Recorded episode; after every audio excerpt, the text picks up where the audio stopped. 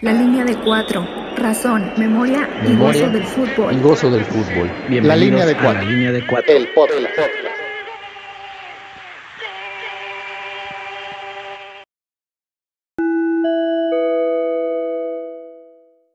La alineación de hoy es traída para ustedes por Acrílicos Coscar. Gallo, mediocampista número 8 migrante, internacionalista y aficionado del América. Iván, siempre con el 10 en la espalda, aficionado a la tecnología y chiva de nacimiento. BC, número 11, defensa central. Chilango en el exilio, internacionalista y aficionado al fútbol, pero sobre todo al América. Riquelme, aficionado a los Pumas, politólogo y amante de la lectura. Jafet Nava, defensa lateral derecho, número 4, inmigrante y aficionado a la América. Alejandro Vigna, extremo izquierdo, número 7, astrofísico de profesión y director técnico frustrado del Arsenal.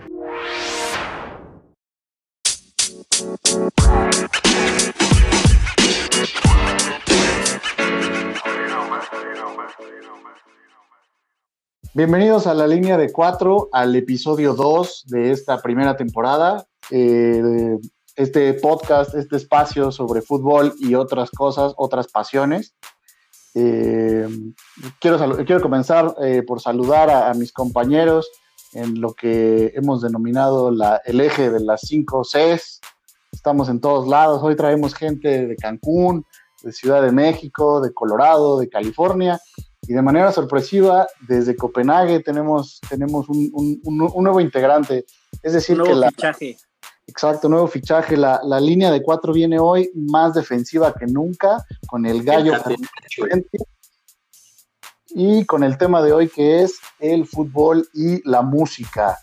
Creo que no hay eh, dos cosas que sean más pasionales eh, y pues obviamente en algún punto se tenían que encontrar, ¿no? ¿Cómo están, muchachos? Saludos desde Cancún. Saludos, eje, ¿cómo dijiste? ¿Eje de la C? De las 5 Cs. De las 5 Cs. De o las 5 Cs. Coatzacoalcos, te estamos esperando. Exacto. Sí. sí. Si alguien tiene un primo en Cosamaloapan que se quiera unir, bienvenido sea.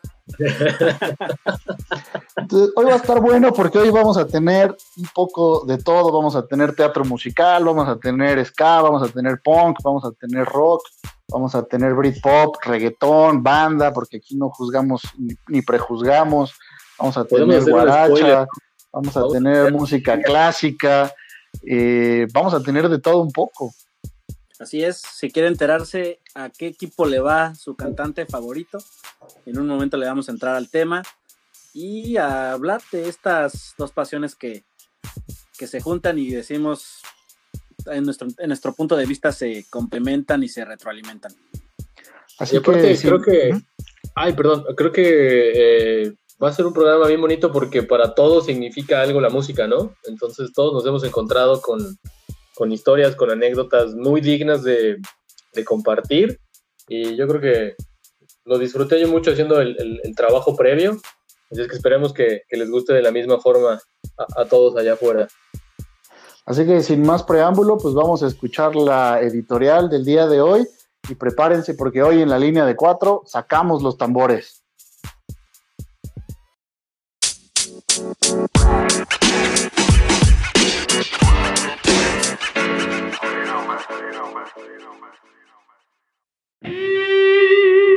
El fútbol y la música. El fútbol y la música son dos pasiones que se conectan. A su modo, cada una ejerce sobre la otra una especie de fascinación recíproca. Así como no existe Estado-nación sin himno nacional, no hay club de fútbol en el mundo que carezca de sus propias canciones que lo representan. Somos fanáticos de ciertos colores y sonidos y no de otros.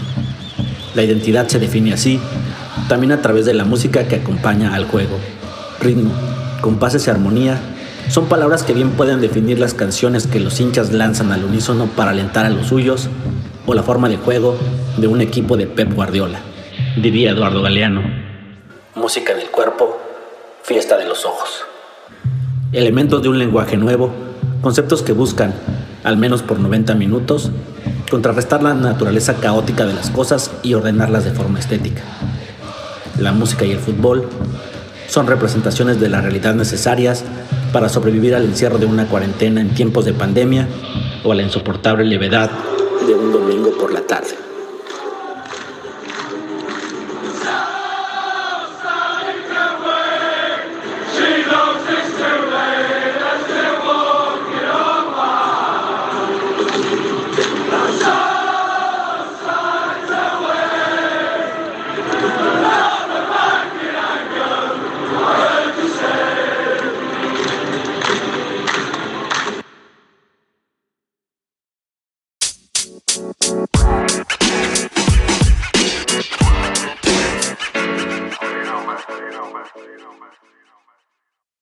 Muy bien, acabamos de escuchar la editorial de este programa de música y fútbol.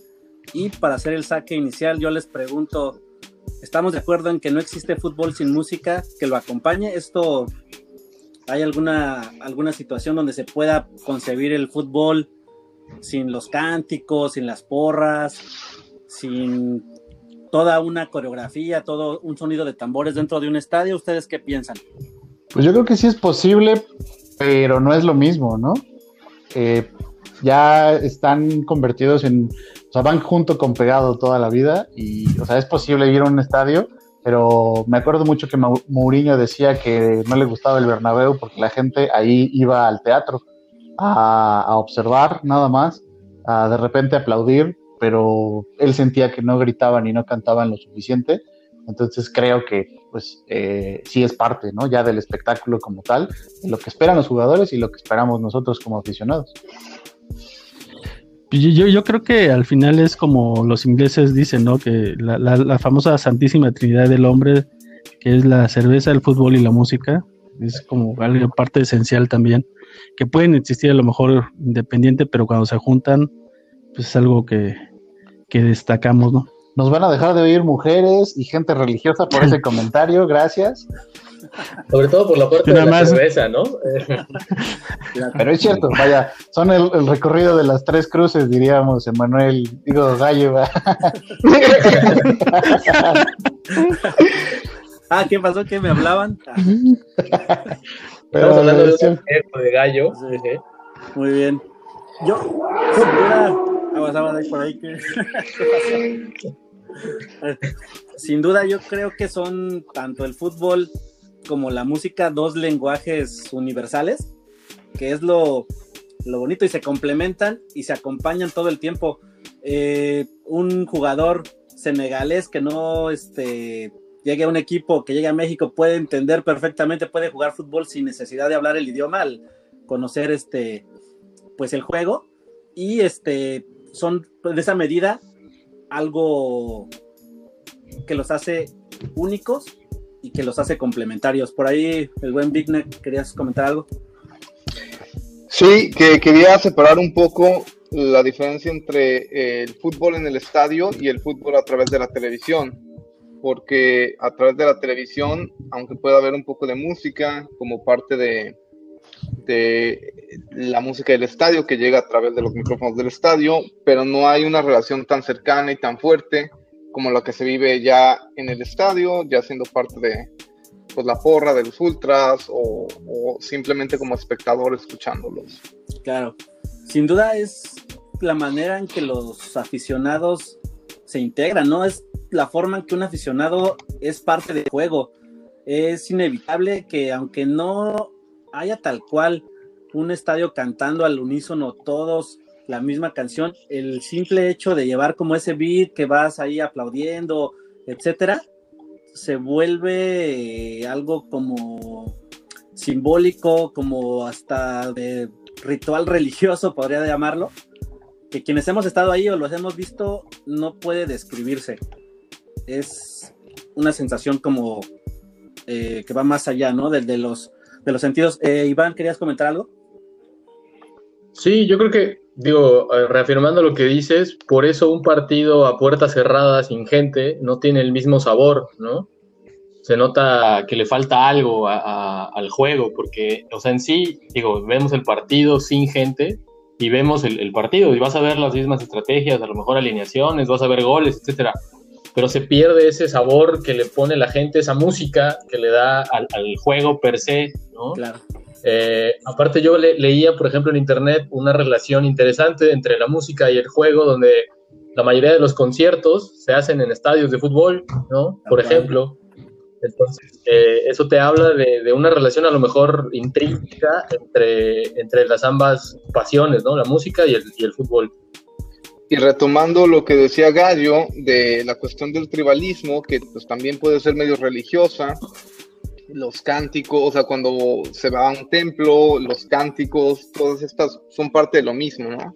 Claro. ¿Y qué grupo no importante no tuvo en los 2000 su en vivo desde Wembley, ¿no? Si no tenías un en vivo en Wembley, no jugabas en otra división que era parte de, esta relación simbólica, que incluso va más allá, en el mismo lenguaje para referirnos a momentos de un partido, se, se dice cantar un gol, darle un baile al rival, etcétera, y esta fiesta, esta eh, relación intrínseca que Vic no me dejará mentir, él es músico y hay esta combinación de elementos, ¿no? Tienen una estructura lógica que se parece, es una combinación de caos y orden tal cual que es muy extraña, donde tienes que hay una alineación, hay una formación, hay que seguir ciertas pautas, si no, no podrías jugar, pero lo que hace bonito el juego y lo que hace bonito también a la música es ese momento de improvisación, que es cuando ya entra Neymar, entra Messi y rompen todo, ¿no? Este, rompen, empiezan a crear la magia. Qué buena metáfora. Y también me gusta pensar en la sincronía que hay, porque tú estabas hablando por parte del juego y también estamos hablando de la afición, pero también a cierto punto esta improvisación o esta sincronía se da entre la afición y el juego, ¿no? Y es también una cuestión que se puede pensar musical. Totalmente es la música llevada adentro del estadio. Y esto mismo se lleva, la cultura popular se apropia del, pues, del juego en ciertas canciones que son muy emblemáticas. Hay una en particular que creo que todos hemos escuchado, es tal vez la más popular, una de la que tiene mayor historia, mayor simbolismo, que es el Never Walk Alone que cada que juega el Liverpool, eh, los jugadores se paran ahí enfrente de su afición, los, eh, los hinchas alzan todo su, su, bufanda y ponen esta canción que, que, es muy, muy interesante. Quien la ha escuchado en la televisión incluso es un momento muy emotivo y se remite a una, una historia incluso muy, muy padre de que fue tomada de un musical en 1947 de un, este, tal cual una obra de Broadway y se volvió popular como, se volvió una tradición como parte del juego y que en sí es una melodía muy triste que narra la historia de la, se la componen a una mujer que pierde a su novio, quien en un intento de un robo, pues ya que lo va a atrapar la policía, se suicida y entonces es como para darle ánimos y decirle que, como dice ahí la canción, camina con esperanza en tu corazón, que nunca caminará solo. Que es, wow, así una, un momento muy, muy emotivo escuchar eso por 10.000 personas al mismo tiempo. Y es que, según yo, eh, digo, retomando esta idea que dices, o sea, hay, la relación entre la música y el fútbol va como en dos sentidos. Primero, como de la cancha hacia afuera, eh, o más bien, perdón, de afuera hacia la cancha, es decir, todos llevamos nuestras historias, nuestros gustos, nuestros colores, etcétera, y pues ahí por eso se ven reflejados si a alguien le gustaba esa obra musical, pues a lo mejor, creo que, creo que en esa historia en particular la pusieron en el, antes del partido, la canción, se hizo como una tradición de que la cantaron cada vez. Le gustaba el técnico. Y que cuando la quitaban, y que cuando, cuando la quitaban la, la, hinchada seguía cantando porque ya estaban acostumbrados a escucharla siempre. Pero entonces la idea es como que la, la cultura popular la llevamos a los estadios y por eso lo, lo, hacemos en cánticos o las canciones que están de moda o los grupos que nos gustan en ese momento y luego también las relaciones a la inversa, o sea, ese fútbol inspira canciones, inspira discos, inspira otras cosas en el arte y en la música en específico, y creo que, creo que eso es lo que estamos tratando de decir ahorita, ¿no? Primero esta primera relación de, de afuera, todo lo que llevamos, ¿no? Así es. Y que, perdón, que en ese sentido, según yo entiendo, hay como dos grandes polos eh, eh, que generan este tipo de contenido, ¿no? Por un lado, igual que producen futbolistas eh, en Inglaterra y en Argentina, creo yo que es donde, donde se ve más claro este fenómeno de la cultura popular convertida en cántico y demás expresiones del fútbol. Sí, totalmente. No sé si han visto, eh, es un, Vigna no nos dejará mentir, todo un ritual escuchar eh, las canciones y hay algo, una muy emblemática que se ha vuelto parte del folclore inglés, el caso de los temas de Oasis, donde yo no sé en otro caso si se pueda comparar o haya algún un símil en otra parte del mundo, pero aficionados rivales pueden entonar al mismo tiempo el Wonderwall o el Don't Look Back in Anger. Y pues ahí es un momento de tranquilidad, de paz, de armonía que es otra vez llevado a la cultura popular adentro del estadio para, para divertirse y dar ahí un mensaje como de, en este caso, de unión muy, muy bonito. Por cierto, al final tenemos un, este, un listado para que las puedan, quien no esté familiarizado con ellas, las pueda ahí consultar y, la, y las escuchen y le den este, este significado. Sírvase de paso, además, decir que qué bonita letra esta de. Ya más adelante hablaremos de Oasis, de los Gallagher, pero el Don't Look Back in Anger es un letrón de las mejores, yo creo de las mejores letras del rock contemporáneo. Esa parte donde dice pensaba que te había olvidado, pero pusieron la canción. Es, ah, no, esa es otra canción, perdón, me, me equivoqué. pero muy, muy bonita. Un letrón. muy, muy, muy inspiradora, Te fuiste de polo a polo, literal, ¿eh? Este... Los Gallagher. Pero para retomar. Tiene una relación, tiene una relación importante, ¿no? Eh, eh, en cuanto a gente, vaya, como cultura, eh, la inglesa y la argentina, vaya, no nos olvidemos que los ingleses son los que inventan el juego, ¿no? Y después lo traen a América cuando, cuando estas guerras de conquista, etcétera, ¿no? Y me parece que los argentinos adoptaron bien ese juego y le dieron aparte un toque, ¿no? Eh, muy peculiar y lo complementaron con la música, ¿no? Con toda esa cumbia, con ese rock, con ese punk del pasado y que se llevó a los estadios y que después, creo yo, eh, se empezó a replicar por toda América Latina, ¿no? México, Chile, Uruguay, Colombia, Ecuador, etcétera, ¿no? le metieron ya los ritmos latinos, crearon el fútbol, o al menos lo hicieron, le pusieron reglas, lo institucionalizaron y de alguna manera también el rock, ¿no? los dos este, componentes de su cultura popular, que son a su vez dos distractores o los dos, eh, no sé cómo llamarlos, más distintivos de la, pues de la cultura inglesa tal cual, ¿no?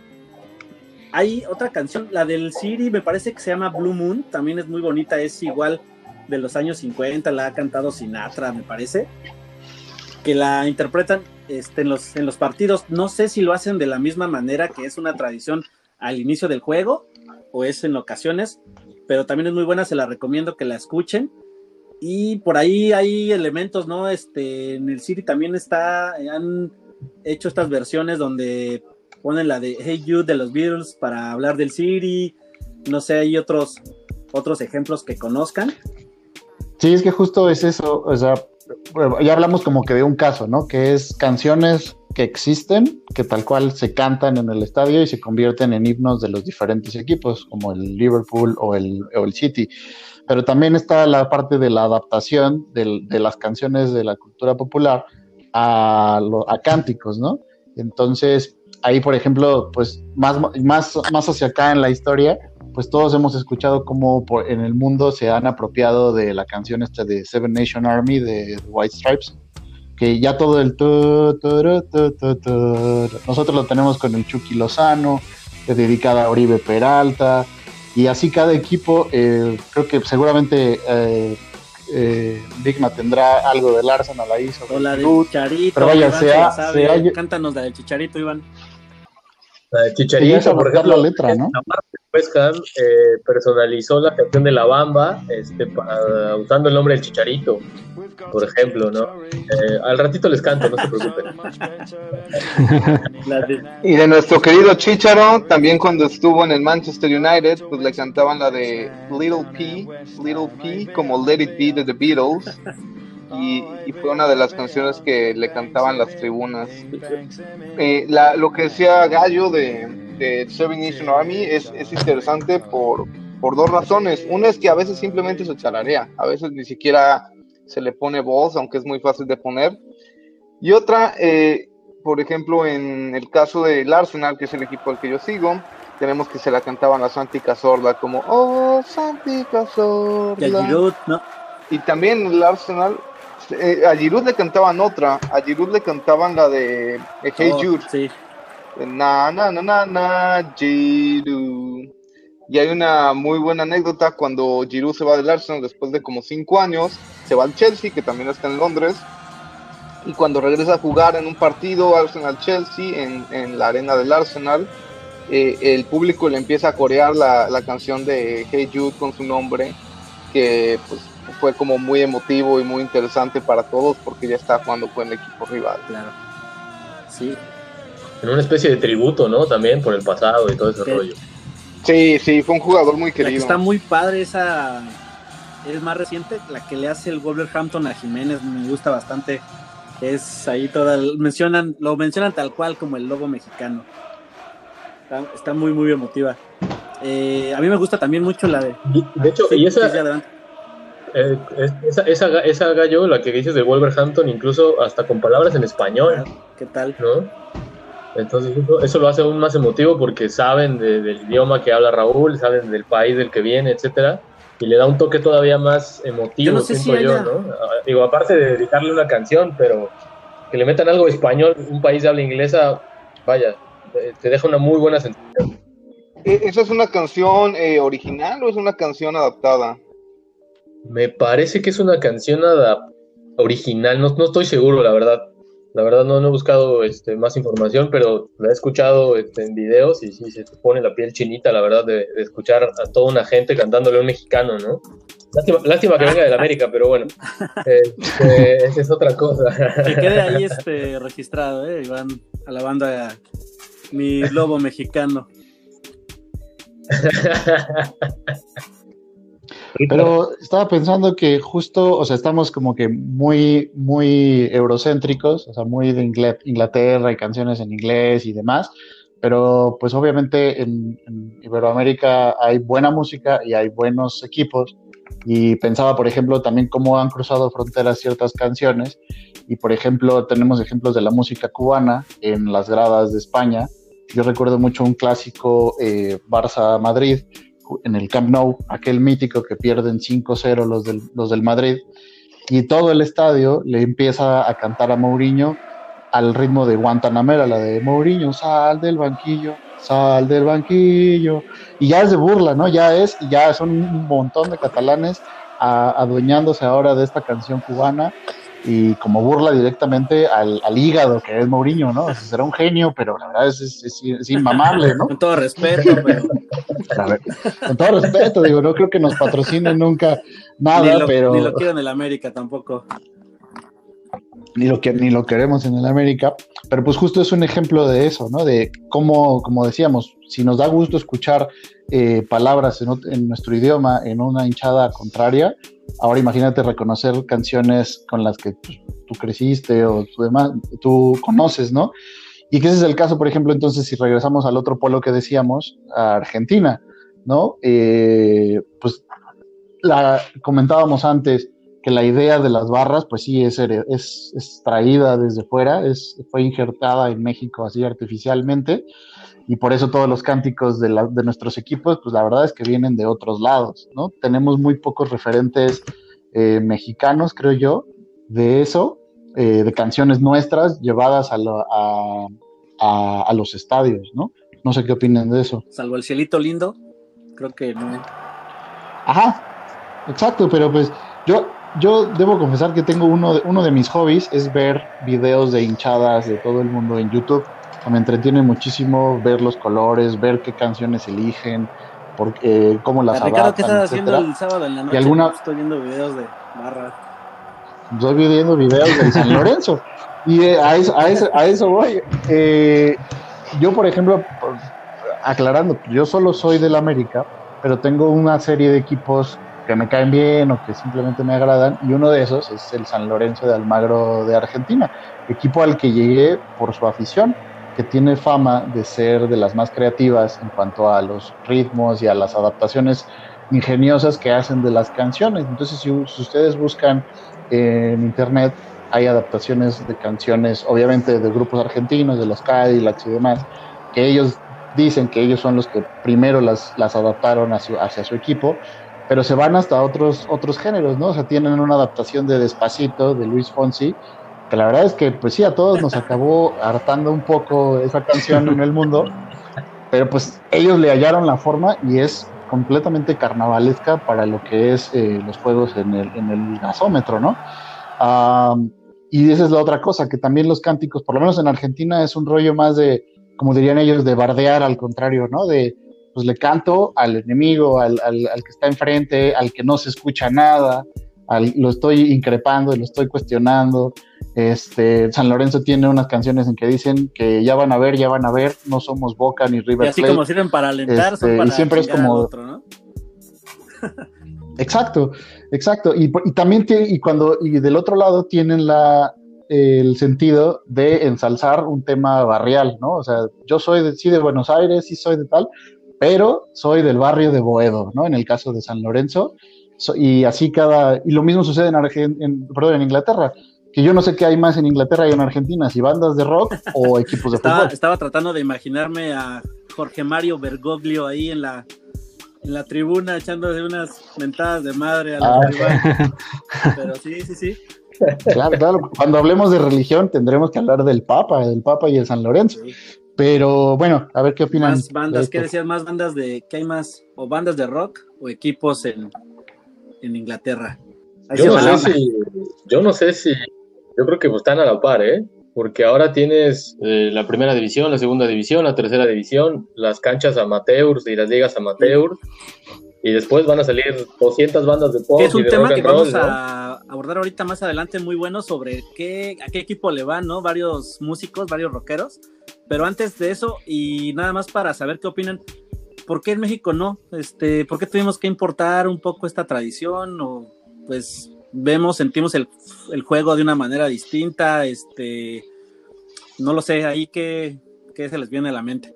Pues yo creo que es un poco la cultura, ¿no? Eh, a mí un amigo argentino me decía que no concedía la idea de que un equipo del América, un aficionado del América y un aficionado de Chivas se pudieran sentar en un estadio este, a compartir un, clásico, porque en Argentina eso exacto, exacto, decías es que ustedes están locos, ustedes no van al fútbol. Y, lo decía en el sentido de que tiene que ver un poco con la idiosincrasia mexicana de todavía ver esa parte como familiar, ¿no? De, ver un juego en, familia, con los amigos, de reunión. Por supuesto que va a haber burlas, va a haber este, a lo mejor apuestas, etcétera pero eh, bueno, o sea, creo que viene más por, por como somos los mexicanos todavía, ¿no? No, no, no crecimos con esa cultura de la, de la barra y ahora creo que nos la, nos la, han metido y nos la han impuesto, por así decirlo, ¿no? Los, los, directivos, en un afán como de llevar este fútbol a un estilo más sudamericano y más agresivo, no sé si por así sí, decirlo. Y que ya se ha ido adaptando. Al principio eran tal cual la copia de la canción de Boca, de River, nada más con incluso la cantan los mismos, el mismo equipo o varios equipos la misma canción, ¿no? Pero ya, ya se han adaptado canciones más locales. Hay una muy bonita de versión de Piel Canela de Thalía ahí que la Monumental se avienta, se la recomiendo. Muy emotiva, una letra muy, muy profunda. Pones el link, Gallo, pones el link. No, sabía que te gustaba Talía. O sea, te ves muy bien con tu playera de los Pumpkins, pero no sabía que te gustaba es Talía. no, una, joya.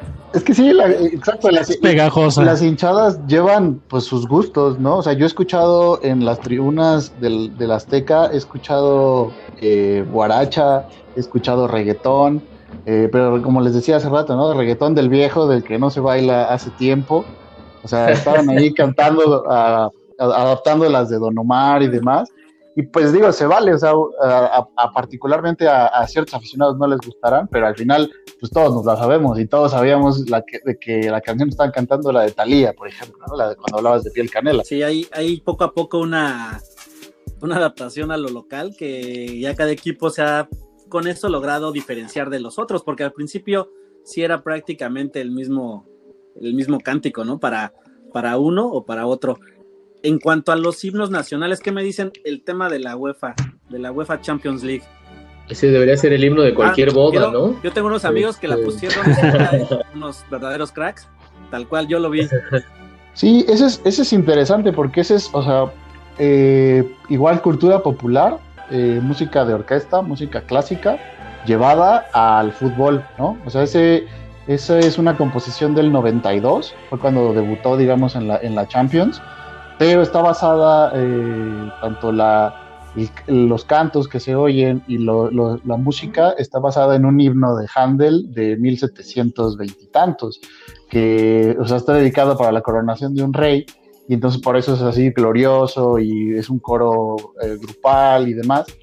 Y, es espectacular, o sea, digo, no he tenido la fortuna de verla en vivo, pero bueno, cada, cada miércoles en, en las oficinas, cuando salías a comer, pues era parte del ritual, ¿no? Ver, ver, escuchar el himno de la Champions y ya luego ver el partido de la fase de grupos y demás. Y bueno, como paréntesis, Handel era un compositor que le gustaba mucho así todo esto de pompa y circunstancia, ¿no? Él no hace de pompa y circunstancia, pero la música de fuegos de artificio, todo eso era muy eh, pomposo, llamémosle. Y en el himno de la Champions es interesante porque la letra está en varios idiomas, ¿no? Está en, en alemán, en francés, eh, no creo si hay español, pero pues sí es como un producto para, pues, para la Champions. Tal cual. Sí, además yo creo que a partir de que la UEFA eh, empieza a comercializar ya su producto con esto, muchas ligas empiezan también a, hacer algo parecido, digo, y lo comentaban hace rato con, la Liga MX, ¿no?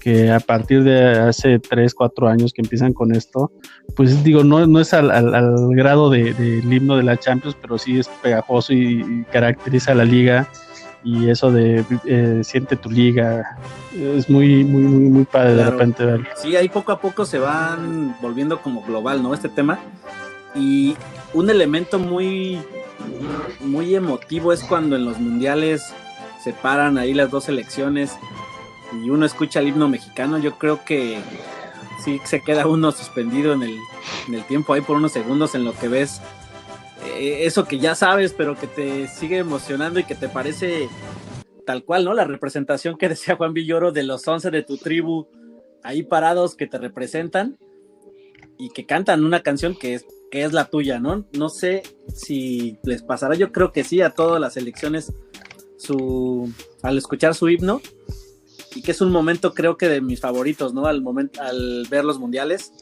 pues es que además yo creo que, digamos, si, tenemos el contexto de que la mayoría de las letras, o algunos himnos que no tendrán letra, letra eh, como el de España, por ejemplo, eh, pero la mayoría son, son temas bélicos, y entonces si tú ponderas ese himno en un mundial, lo asemejas un poco, ¿no?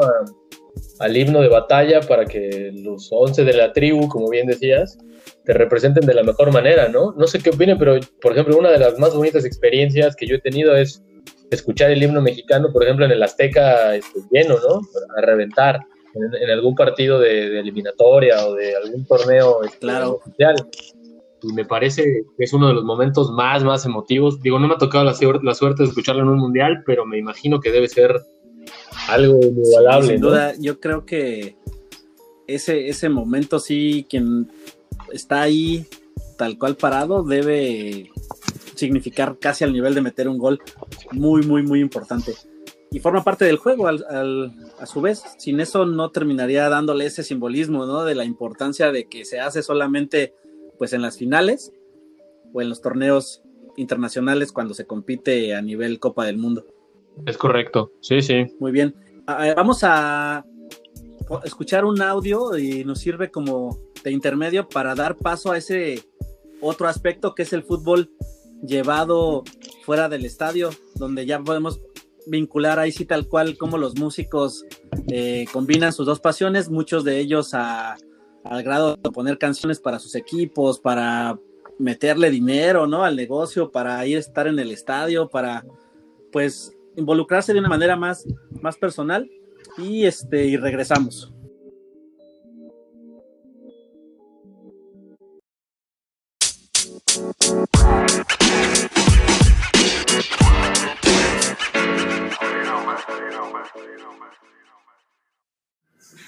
Perhaps because my parents split up when I was four, and because I rarely saw my dad as I was growing up, I romanticized everything about him. One of the things I romanticized was his passion for soccer. I tried to cultivate it in myself. I took my first step trying to kick a soccer ball. I drew pictures of soccer scenes and sent them to him. I tried to like soccer more than the other more popular and more visible professional sports, and I played on a boys' soccer team. But when I was 12, I learned that I had a problem with my leg that would keep me from succeeding at sports in any serious way. I turned my passion from athletics to music and watched in envy as my high school soccer team won the Connecticut State Championship. After achieving success myself as a musician with Weezer, I learned that a procedure had been developed to fix my leg. I took 13 months to undergo the procedure and dreamed nearly every day of the time I would be able to join a soccer team. After my leg healed, I played a ton of soccer for a few years on amateur men's and co ed teams in Boston and LA. I also became a real soccer fan, buying season tickets to the LA Galaxy and attending the last three World Cup finals. I closely followed the careers of the best American players such as Landon Donovan. So when I was contacted to play in Mia Hamm's Celebrity Soccer Challenge, alongside many of my favorite players, I couldn't say no. Even though I wasn't exactly in the best shape, even though there were a lot of other things I should have been doing instead, and even though I was a wee bit petrified, I had to do this. I had nine days to train and get in shape.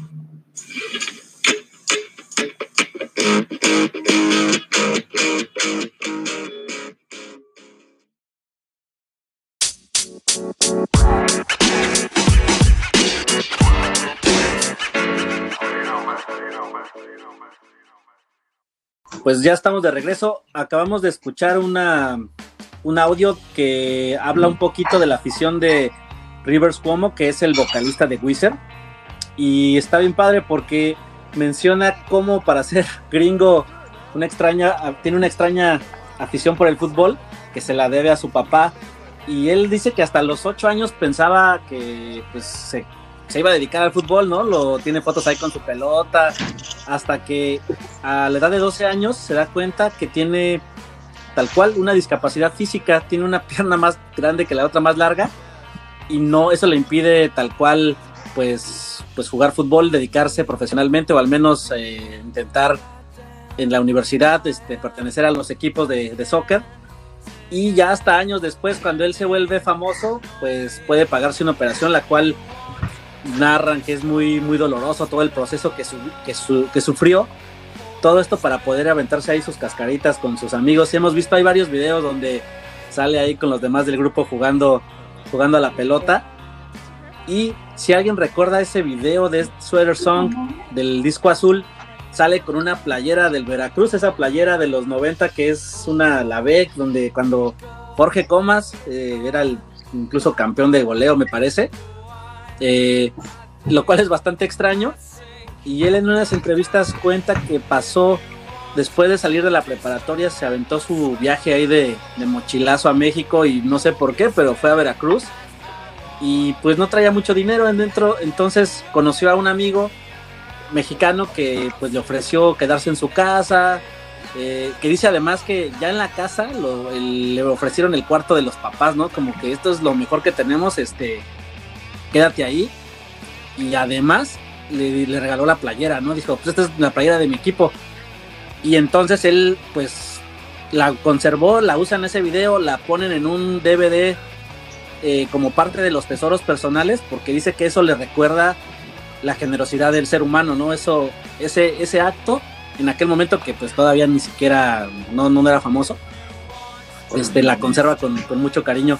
Y es algo extraño, ahora pues sigue yendo los partidos, hizo un par de canciones para el, la selección de los Estados Unidos, de Val Galaxy, pero es como el primer ejemplo de esta relación del, de la pelota ya fuera del estadio donde los músicos también muestran su pasión por el fútbol.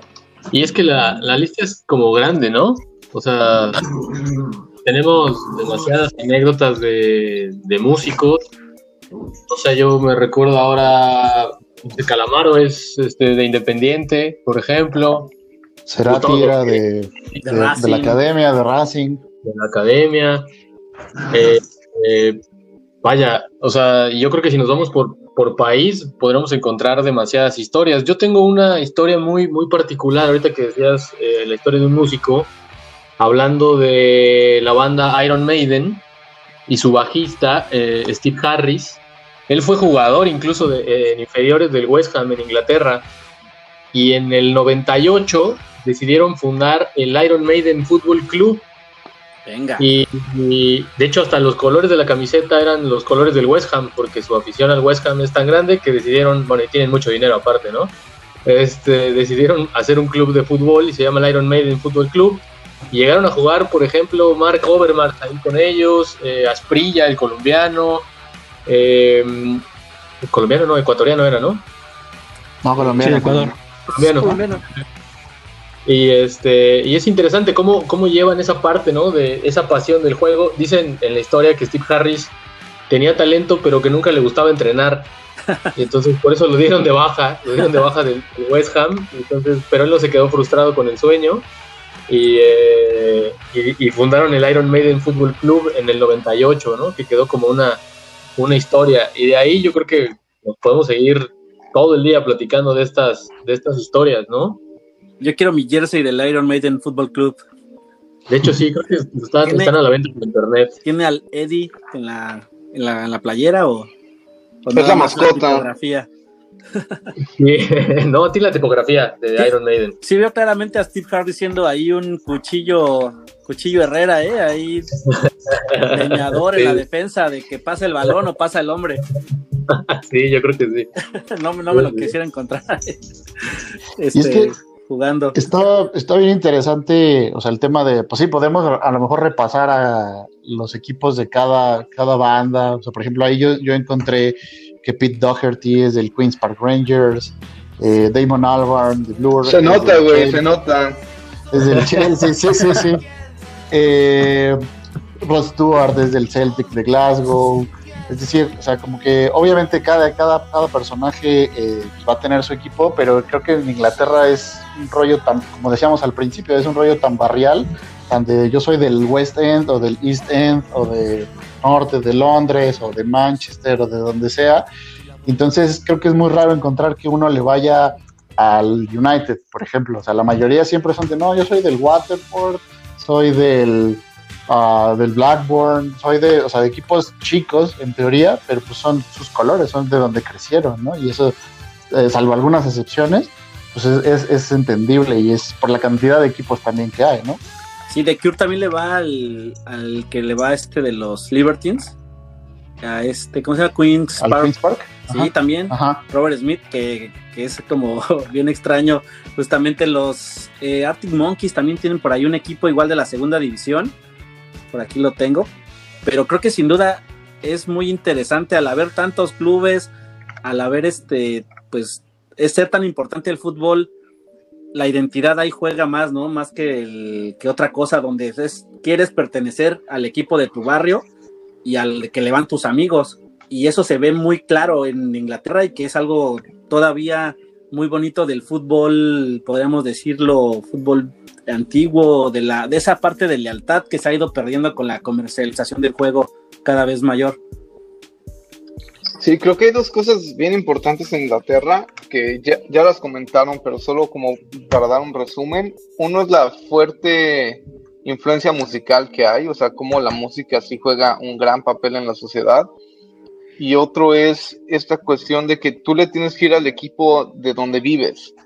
O sea, sí le puedes ir al Manchester United, tú le puedes ir al, eh, no sé, ahorita al Manchester City que ya agarró moda, pero en realidad la cuestión es ir a tu equipo local al que puedas ir a ver. Y a mí una vez un inglés me dijo, si, la única razón por la que puedes cambiar equipo es porque te fuiste a vivir a otro lugar. Y ahí es cuando ya puedes irle al equipo local del otro lugar donde estás viviendo. ¿Qué tal? Por eso Iván y su atlantismo, ¿no? Es correcto, es lo que te iba a decir. Tiene su que ya nos quedamos en fútbol. Y que en ese sentido, o sea, ya lo mencionábamos, pero pues los Gallagher son como que el ejemplo, ¿no? De, de cómo llevas tus colores de un equipo que, siendo honestos, o sea, lleva siendo una moda apenas a unos años, ¿no? Antes, pues es un histórico del fútbol inglés, pero realmente era, era pues muy pobres sus logros, por, por, así decirlo, pero los Gallagher son los que lo hicieron famoso, ¿no? Eh, yo me acuerdo en, el, en, un documental de ellos que está en Netflix, que se llama Supersonic, el, el, documental empieza en un festival en el 96 en Network, si no me, parece, no me equivoco, donde salen ellos y salen estas pelotas gigantes de los festivales. ¿Y de qué tienen forma las pelotas? De balón de fútbol, ¿no? Eh, y, y por creo que ese es el ejemplo, así como, como ellos, ahí fue la relación a la inversa, o sea, no se colgaron de la fama del City, sino el, City se colgó, sea, ahora es común verlos en los, en los balcones, este, ahí viendo el partido desde el VIP, ¿no? Aunque no se hablen entre ellos, pero, pero, pero siguen yendo al estadio cada quien por su lado. Sí, exacto, tal vez es lo único que en lo que están de acuerdo y que justamente le iban al City cuando el City no ganaba nada y le siguieron yendo aunque no ganara nada. Por eso ahora que pues, ya, ya ganan campeonatos, lo disfrutan tanto y son pues fanáticos, fanáticos del fútbol. Eh, hay una anécdota muy bonita también de, de Clash cuando graban este disco, el London Calling, que es su obra maestra tal vez, eh, ellos narran que durante todo el proceso de grabación se encerraron en un lugar para ensayar y para el proceso creativo y que todas las tardes se salían a echar su cascarita tal cual con los chavos, unos niños ahí, los vecinos del barrio, ¿no? Que se empezó a volver una tradición y que de repente ya llegaban los chavos a tocarles así, oigan, pueden salir a jugar.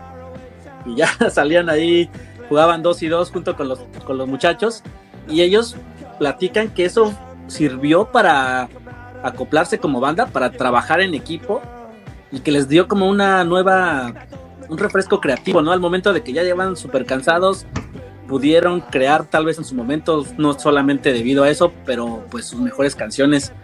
Y al final ellos siguieron mostrando su fanatismo. En este caso eh, le van al Chelsea ellos son de ahí de, Londres. Y, el fútbol como terapia, ¿no? Está súper. Y como, como concepto de el trabajo en equipo y todo esto, o sea, los, los ayuda a integrar. Imagínate, aparte tú como niño, no, yo jugaba en las tardes con Joe Stromer, así, imagínate, ¿no? Que casualmente sales, tocas ahí y estaba tu, pues en ese momento yo creo que los yo no tenían ni idea, ¿no? De quién estaban jugando, pero qué bonito, qué romántico. Y bueno, ahora pasando también a, España, yo recientemente leí la anécdota de, Julio Iglesias, la leí en un artículo del país donde decían que eh, pues él era jugador del Madrid y aparentemente no era malo, o sea, ya estaba a buen nivel, se lesiona, eh, pues gran depresión, gran tristeza, y la enfermera de, de ahí del, del hospital le da una guitarra y es cuando él empieza a tocar y a cantar entonces realmente pues iba para futbolista, no sorprende que del Real Madrid por alguna razón. Claro. Y, ya se fue a la música, ¿no? Y se volvió quien ahora es. ¿Era portero o qué posición jugaba? Era portero. Sí, era portero de la, del Real Madrid B. Igual que José Alfredo en La Fiera, tal cual, que mm, sí llegó al nivel. Ahí aprendió que la vida no vale nada. Pero igual fue, si no titular, eh, llegó al profesionalismo y era ahí el suplente. Pero fue futbolista, ¿no? No sé si eso le ayudó también a, a componer o a entender el sufrimiento de un portero para plasmarlo en sus letras. La soledad, soledad del arquero, claro.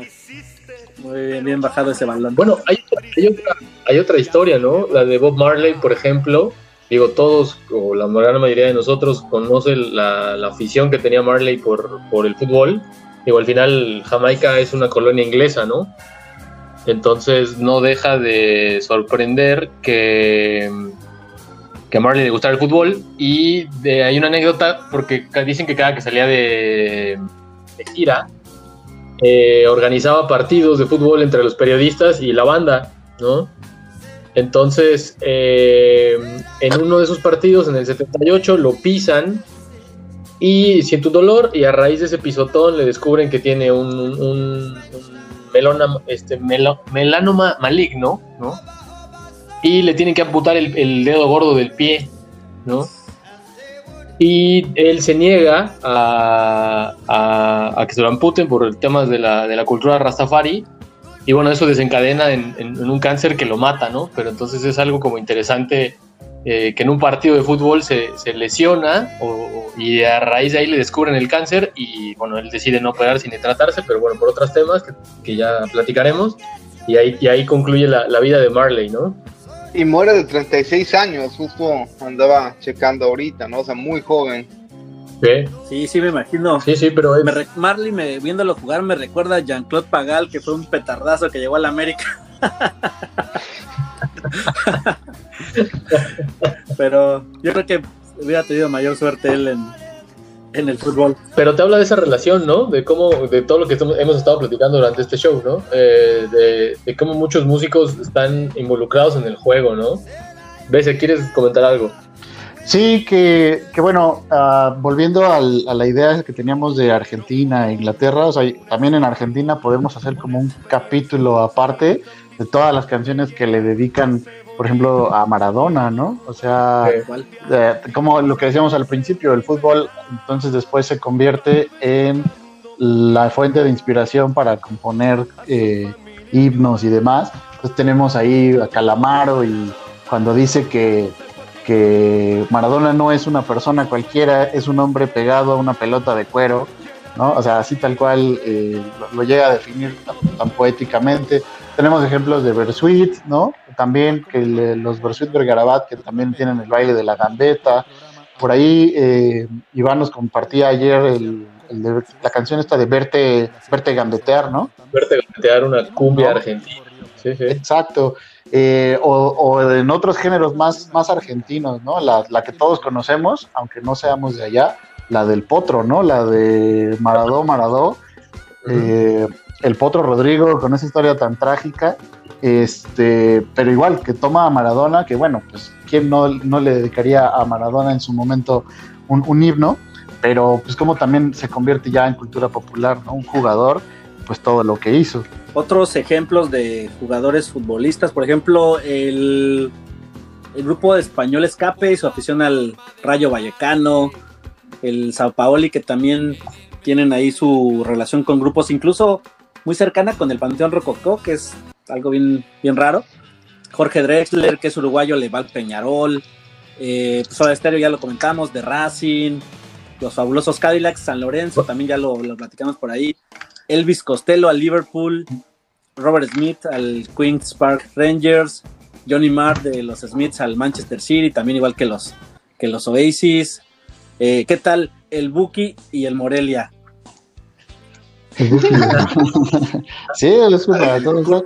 Pero eh, justo estaba, eh, o sea, estábamos hablando como de, la, de los músicos que son aficionados, ¿no? Pero también se, creo que se da el fenómeno al revés de los futbolistas que se creen músicos. Eh, estaba viendo el, el, especial de Dave Chappelle, de cuando le dan el Mark Twain Award, a lo mejor de la comedia en Estados Unidos, y él dice que los músicos y los comediantes son uno mismo, porque los comediantes empezaron en eso porque querían ser músicos y pues todos los músicos creen que son chistosos. Eh, igual aquí los futbolistas como que en algún punto su fama los lleva a decir de yo puedo cantar sin problemas, puedo sacar un disco, puedo hacer el género que yo quiera y así buscando pues vi, casos de Dani Alves, eh, Ronaldinho, Sergio Ramos, pero pues todos cantando pop, reggaetón, o sea, cosas quizá menos elaboradas. y por, ejemplo, ah, exacto, pero también tenemos el caso, el casos en México, como Palencia, que sí era un rockero así aficionado, no sé, no sé si tocaba, la verdad, ahí sí, no me sé la historia, no le voy a Cruz Azul, gracias a Dios. Pero por ejemplo, yo, les quiero o sea, les quiero preguntar si se acuerdan de un personajazo de la selección de Estados Unidos en el 94, de Alexis Lalas, eh, el defensa este pelirrojo, este el rockerón, que después eh, sacó sus discos y hizo giras más o menos importantes. Y bueno, es un ejemplo de un futbolista que a lo mejor, como los otros casos que hablamos, eh, tenía las dos, las dos inquietudes y pues después acabó cantando. Pero, Pero siempre terminan siendo ejemplos más bien patéticos, ¿no? Sí, ninguno fue exitoso tal cual. Como, como el Por ejemplo, estaba viendo Pelé. Rudy Cursi.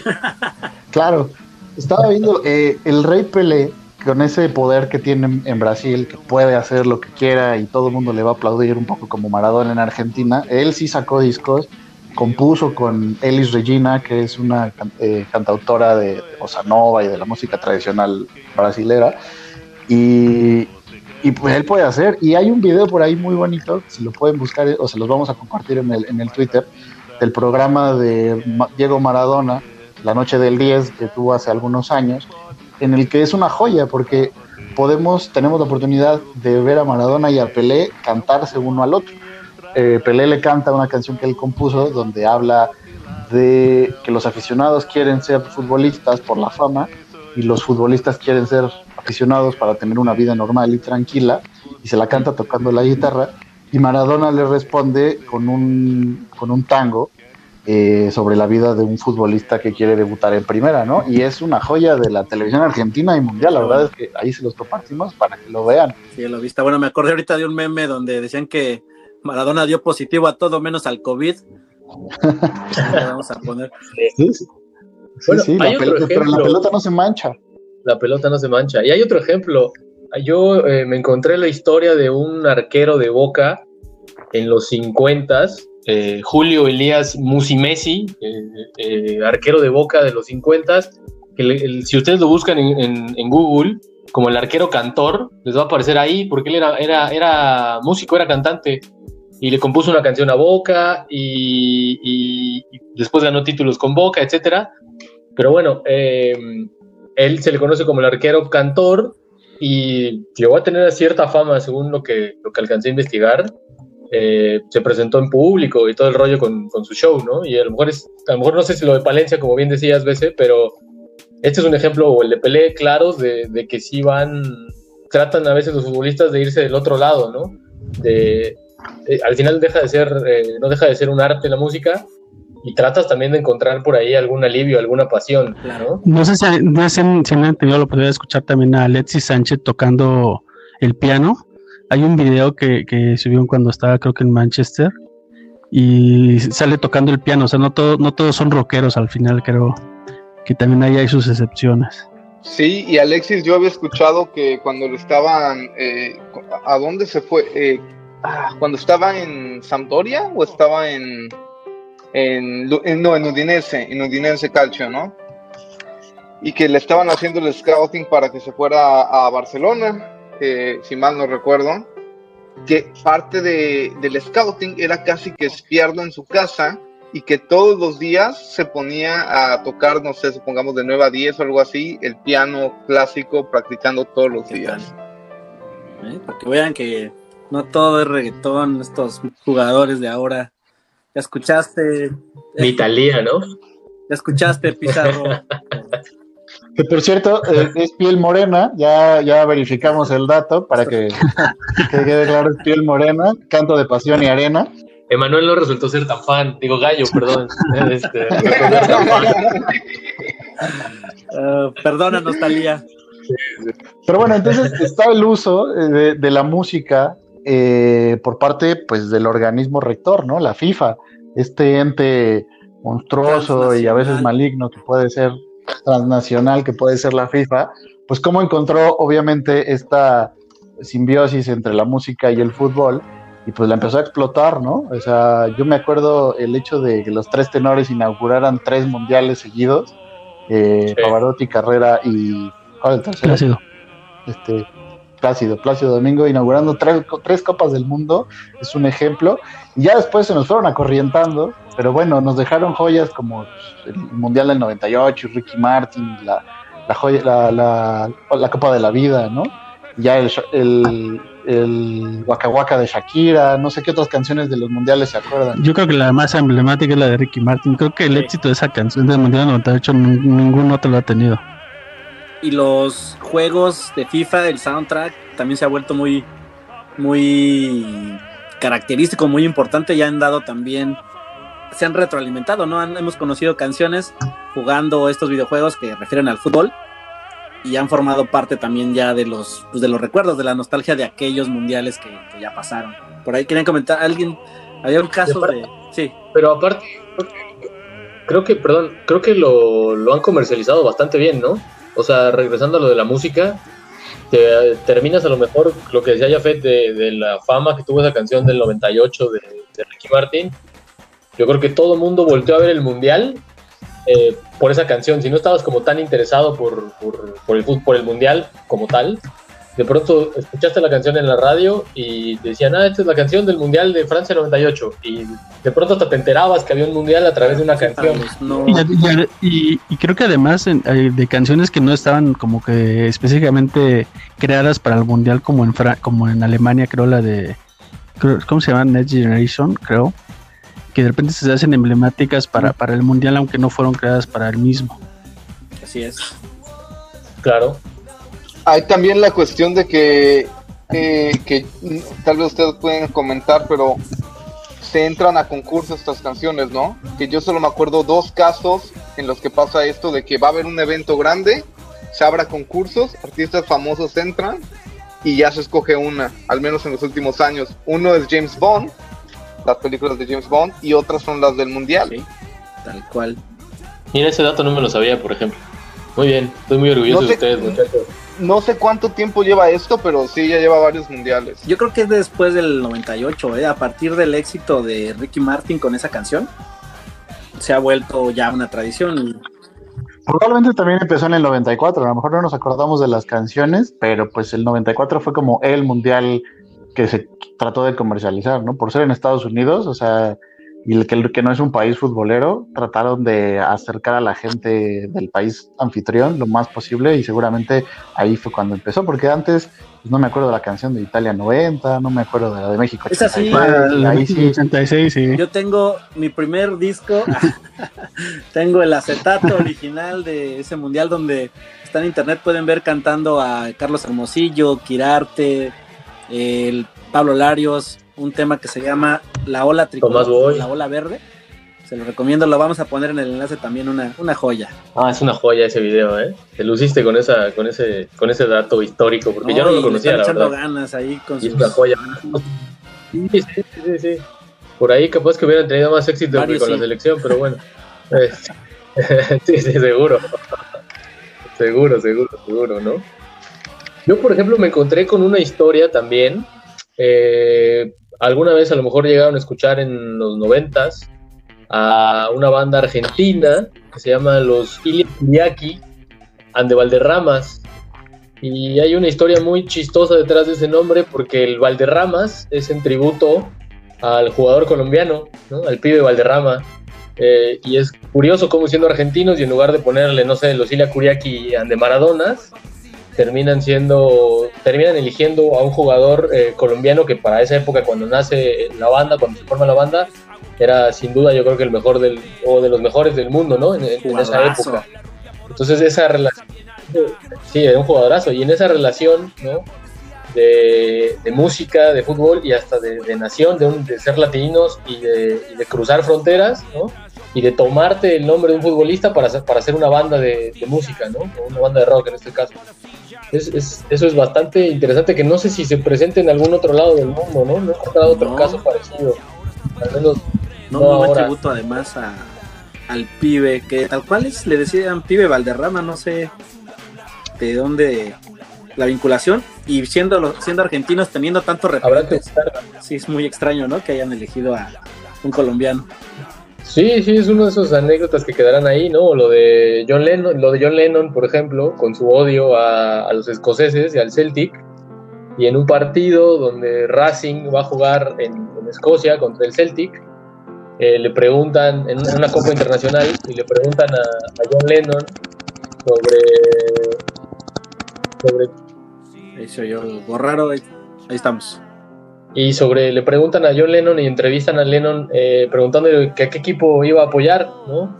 Y era tanto el odio que le tenían los escoceses que dijo, ¿contra quién juega? Contra el Racing de Argentina. Ah, vamos Racing, ¿no? Y gritó, este, vamos Racing. Entonces, es, es, curioso cómo se lleva hasta otros niveles de los cuales yo creo que vamos a hablar más adelante en esta temporada de, la línea de cuatro, pero todo empieza a mezclarse, ¿no? La música, el fútbol, eh, política, religión, etcétera, Son pasiones que se que se complementan, se acompañan. Yo tengo, sí, estaba eh, tratando de buscar este, pues ejemplos de las relaciones del, fútbol con otra, con otras variantes de la música y estaba tratando de encontrar el vínculo con, cuando estábamos preparando este programa con la música de orquesta, con la música clásica.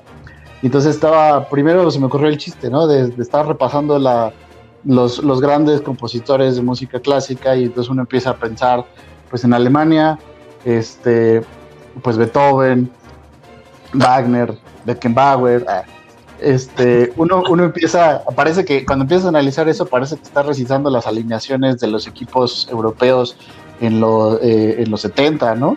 Eh, de, Italia, Puccini, Vivaldi y Bayo, ¿no? O sea, es, parece, parece, parece ahí la relación, pero pensaba que eh, entonces en eso me encontré con el caso, ah, no, perdón, lo que encontré fue como la, que las potencias musicales también son potencias futbolísticas.